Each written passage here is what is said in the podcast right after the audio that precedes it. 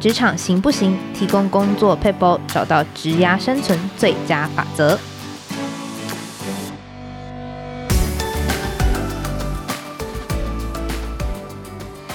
Hello，听众朋友们，大家好，我是经理人月刊采访编辑吴美心。在今天的单元，我们会提供职场大小困扰的小撇步，让你解决工作烦恼，即学即用，为职涯加分。前一集呢，我们跟大家聊过，在绩效考核前，我们可以做哪一些准备。今天呢，就来为大家解谜。写完绩效自评表之后呢，主管到底是怎么样子评估我们的绩效的？那主管在打分数的时候，真的不会不公平吗？那欢迎我们的副总编辑张玉琪 Amy 来跟大家打声招呼。嗨，各位经理人 Podcast 的听众朋友们，大家好，我是经理人月刊副总编辑张玉琪 Amy。嗯，相信大家可能都会有。这个疑惑就是，哎，我写完绩效考核表，然后收到自评表之后，就想说，哎，我这个分数到底是怎么样子被打出来的呢？是参考我的自评分数吗？还是说根本就是依照主管的这个印象分数？其实吹电风扇出来的，美心，以后要记得那个 表表上面要弄重一点，知道吗？对，就是这个分数到底就是主管是怎么样打出来的呢？就是自评表，其实打分数真的是一件蛮困难的事情。我们常常都说，主管不要帮你的员工打分数，因为每个员工都不一样。但是如果是要到绩效考核，你又难免的要回归到如何打分数的这个很困难的议题。所以我一直很记得，就是我第一次要做绩效考核，就是要站在给分的这一方的时候，我也非常的烦恼，然后也去问我的。当时的主管就是说，到底要怎么给分数呢？大概是这样。那嗯、比较客观的来讲，还是有几个面向哦。嗯、我我读了一本书，它叫做《那个人才管理圣经》哦。他他就有讲到几个就是绩效考核给分的面向，我觉得也确实是蛮贴近实务的。那第一个就是你工作的品质跟你工作的量，就是如果你有量化指标跟质化指标的话，会依据这个方向来给分。那第二个的话是。如果你想要得到比较全面的回馈的话，主管可能会有这个三百六十度回馈，会有你的同才也给你一些，就是同才会给予关于你的回馈，跟其他跨部门或是其他部门的主管会给这个同事的回馈，他也会纳入给分的参考。那另外一个就是你在这个团队里面的相对表现，就是你在这个团队里面的表现排名如何，他会作为一个给分的参考，就是因为最后他还是会。哦，我们就说嘛，绩效考核的给分可能跟它相关的就会是你的年终奖金啊，你将来的升迁啊，所以这些在部门里表现的优劣的排名，它可能就会是一个给分的参考标准。嗯，还有一个就是。对于这个同事未来的发展的考量，就比如说，如果他还是在现在还在发展中的能力的话，他可能就会在给分上面是属于居中的。那如果是他以后可能是潜在的主管的候选人的话，也许你会从分数上让他知道这件事情，就是我对你的期望很高。所以大体而言，可能会分成，再总结一下，可能会分成绩效的给分，就是你现在工作表现如何，绩效的给分。另外就是潜力的给分，就是我认为你以后的成长性到哪里的给分。那最后一个就是你有没有可能做，你做你做你现在的工作做得好不好？就是对于特定角色、特定工作胜任的程度，有没有可能以后有机会做更高程度的事情的这样子的给分。这些综合的评比，最后会形成你的分数。所以它是一个需要有众多考量的给分。虽然说实际上看到的可能就是。很难看出来这些考量啦，但背后可能主管大大部分都会有以上这些考量。嗯，那我想就是就是做就员工的角度来看，我觉得呃，当然主管自己在做一个绩效评估的时候，可能都会想到很多东西。但是因为对于员工来说，你可能最后看到的就只是一个分数，然后他其实是没有看到后面那个评估的过程。那我觉得身为员工，他可能就会有个疑惑说：哎，那到底会不会其实我？呃，比如说我跟主管感情比较好的话，那主管会不会其实有可能在打分数的时候就就是比别人 就比别人帮我多打一两分这样？那或者是说，哎，如果我跟主管感情不好，主管会不会觉得哦，我给分就干脆给的比较严格？这样就是就老实说，主管会不会真的有这种情形发生？我我觉得一定是，就是主管他也是人嘛，就是很像说我们在说爸妈会不会比较偏爱哪一个小孩？然后如果你有兄弟姐妹的话，爸妈一定会说他都很爱你啊，就你们两个都一样，大家我都很爱。但是其实爸妈心里头可能会知道，他跟某一个小孩可能是感情比较好，或是他比较疼爱他，这是。人之常情，只是说哦，那你你如果你知道你自己是主管，你可能需要了解，你可能会有这样的偏差。那他可以有几个层面来谈哦，就比如说我为什么会跟某一个部属感情比较好，可能是因为比如说他的他的成绩比较好，他的绩效考的分数比较高，那可能是因为他表现比较好，所以他的那个，所以我比较愿意去培育他，所以我们两个感情比较好，所以。成绩效表现好其实是原因，感情好其实是结果，所以其实他是因为绩效表现好，成绩才比较考核的成绩才会比较高。第二种是有可能是因为我跟他感情比较好，所以他在工作的时候，我比较能够看到他努力的过程，因为他会告诉我他努力的过程。那如果是跟主管比较疏离的同事，他可能就只能看到结果，主管会没有办法看到他的过程。这不见得是因为偏心的给分，但确实是有可能因为有没有交情而造成的偏差。所以，对于主管的提醒就是，即便我知道我哦，我每个主管都想要做一个公正的给分，但你跟部署之间的这个关系是有可能在各个层次上影响到你对于部署工作表现的理解，跟你对他的看法。就是，比如说他在某一个项目上失败了，但因为你跟他感情不错，所以你其实知道他非常非常非常努力了，你就会给予这个这一个失败比较宽容的态度。这是这是有可能，那他只能说给。主管的提醒就是，在这个给分的中间，你要尽可能帮自己拟定一些客观的给分标准，以避免你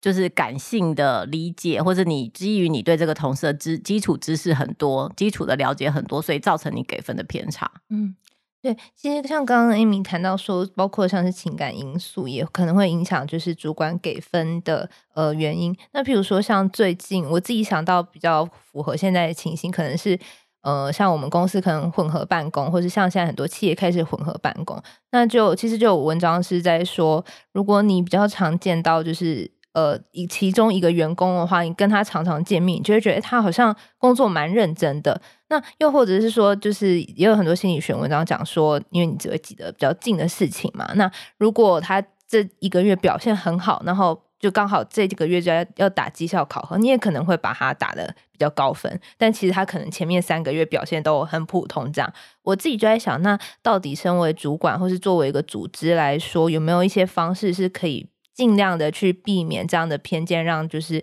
你的分数考核其实是比较更趋近公平的呢？就其实美心刚讲的真的是蛮常见，在主管就是管理的或是绩效考核的时候是蛮常见的偏见。嗯、是去年或前去年吧，就是有那个 Daniel Kahneman 出了一本新书，叫做《杂讯》，它里面很明显就有在讲到这个事情。然后他讲说，杂讯就就是你无意识当中影响到你做判断的一些偏差。那比如说，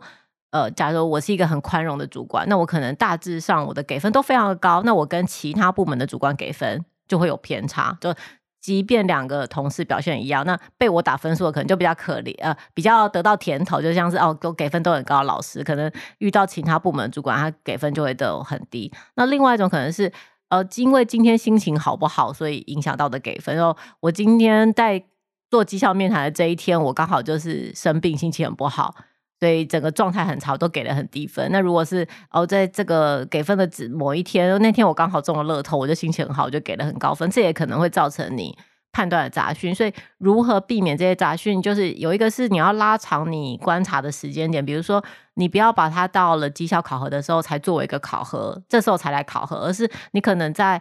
呃。每天的日常管理中，你都会记录说这个同事做了什么事，这个同事做了什么事，然后以以以避免说以他以你第一直觉想到的事情来给分。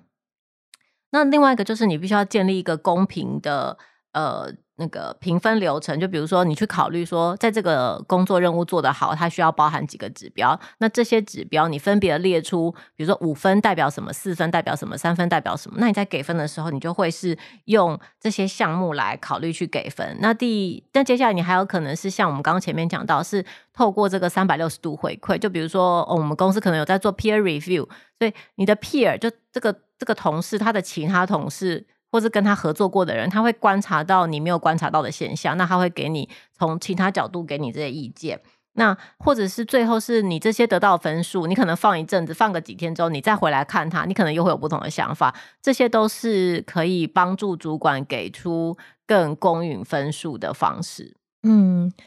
对，其实刚刚 Amy 提了一些方法，可是我觉得实际上在打考绩，它可能其实并没有这么的容易，因为假设你真的把一个同事打得很低分。那有一些同事，如果他是比较会 fight，或者是还是会就是比较抗争的人的话，那他可能会跟你说，就是我觉得我不是这个分数，他可能会跟你吵，他就说他他不认为他自己会获得这么低的分数。那我在想，就是主管在做决定的时候，你你可能也会考量到，就是组织你要留才或者组织的气氛的这些问题。那会不会其实有一些情况是，他其实没有。分数不值得那么高，但是我可能为了要留住他，或是我为了要让这个组织气氛变得比较好一点，然后我就稍微就是给他放水。我我在想会有这样的情况。其实 你说绩效考核，它一定是各种情况都会有。我觉得刚刚美心提到的一定都会有，就是就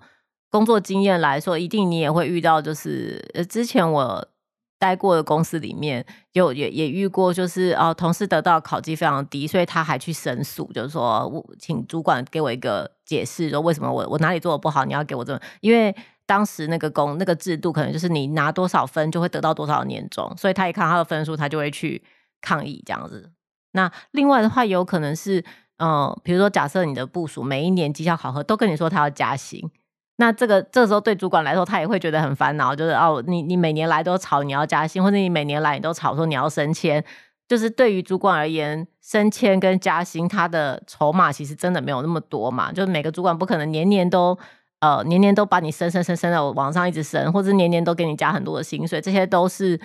嗯、这些管理手段，当然它都是一种管理的加奖励的方式，但是他没有办法。非常自由的运用。那就主管而言，可能他就比如说我，我记得我刚开始在做考核的时候，我可能就是很害怕，说我一讲完，然后我员工就离职。就比如我只要一跟他说啊，你哪里哪里需要改进，然后他就立刻离职。就是作为一个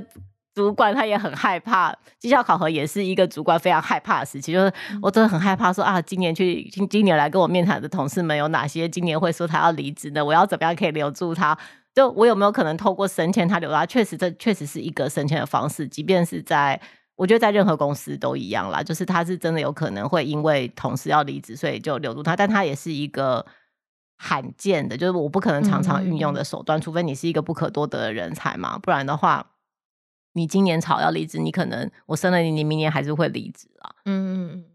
对，其实我。那时候在做这个题目的时候，就去搜寻，就是大家对于就是主管对于绩效考核困扰是什么？我发现，哎，很大的一个 痛点就是绩效考核完，然后真的很多人吵着要离职。那我不知道说这边 Amy 会有一些方法是，譬如说我今今天绩效考核完，然后主管嗯，你的你的员工跟你说，就是他有一些不满啊，然后他就是他有一些问题想要反映的时候，主管我应该要用什么样的态度去面对员工的反应或是抗议呢？我我觉得一定是第一个，一定你不能在部署不满的时候就立刻说你你为什么要不满？你没有什么理由不满？我觉得这个就会立刻造成这个对立。但是作为一个主管，你一定也要告诉他，他得到这个成绩会是依据什么什么项目？就是具体来说，你是依据什么成绩？你是依据他哪里的表现给了他这样的成绩？然后，但是就是主要的项目就好，不会给到非常非常的。细致。那另外一个就是，呃，我曾经有个同事，他呃，不只是我同事啊，就我朋友，他也是主管。那他可能就到绩效考核的时候，才跟呃他的同事说，就是呃，我要把你转调到其他部门，或者是你要被资遣了。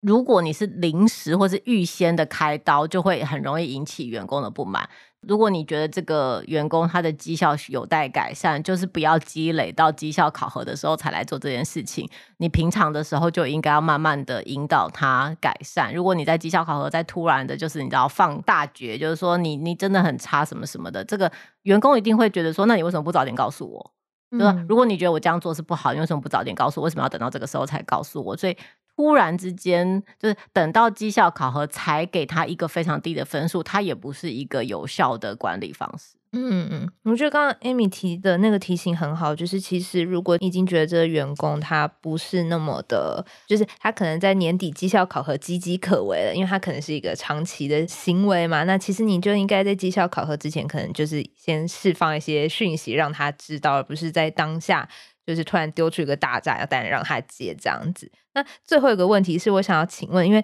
其实，在绩效考核的时候，就是其实很多人都会说，就是。呃，诶，有任何问题你都可以跟主管讲啊。你觉得有什么可以改进的地方，你都跟可以跟我说。但但是我自己会很好奇，就是作为一个主管，你真的会想听到员工的真心话吗？比方说，我可能跟你说，诶，我现在工作太多，我想要调整我的工作内容，或者说我觉得我呃薪水太低了，就是主管会想要听到这些非常真心的抱怨吗？就是我觉得主管，你如果是问每一个主管，他一定会说我想知道。那实际说真的真的听到的时候，会不会有什么反应？他也是。就说什么该说什么，就人之常情嘛。所以我我我应该这样讲了，就是说，首先你应该去了解你的主管是怎么样的人嘛。就有些主管你会认定他可以听得进去建议的话，你可以告诉他，这个是呃了解你的主管是怎么样的人，会比你要说什么的话是更优先的事情。就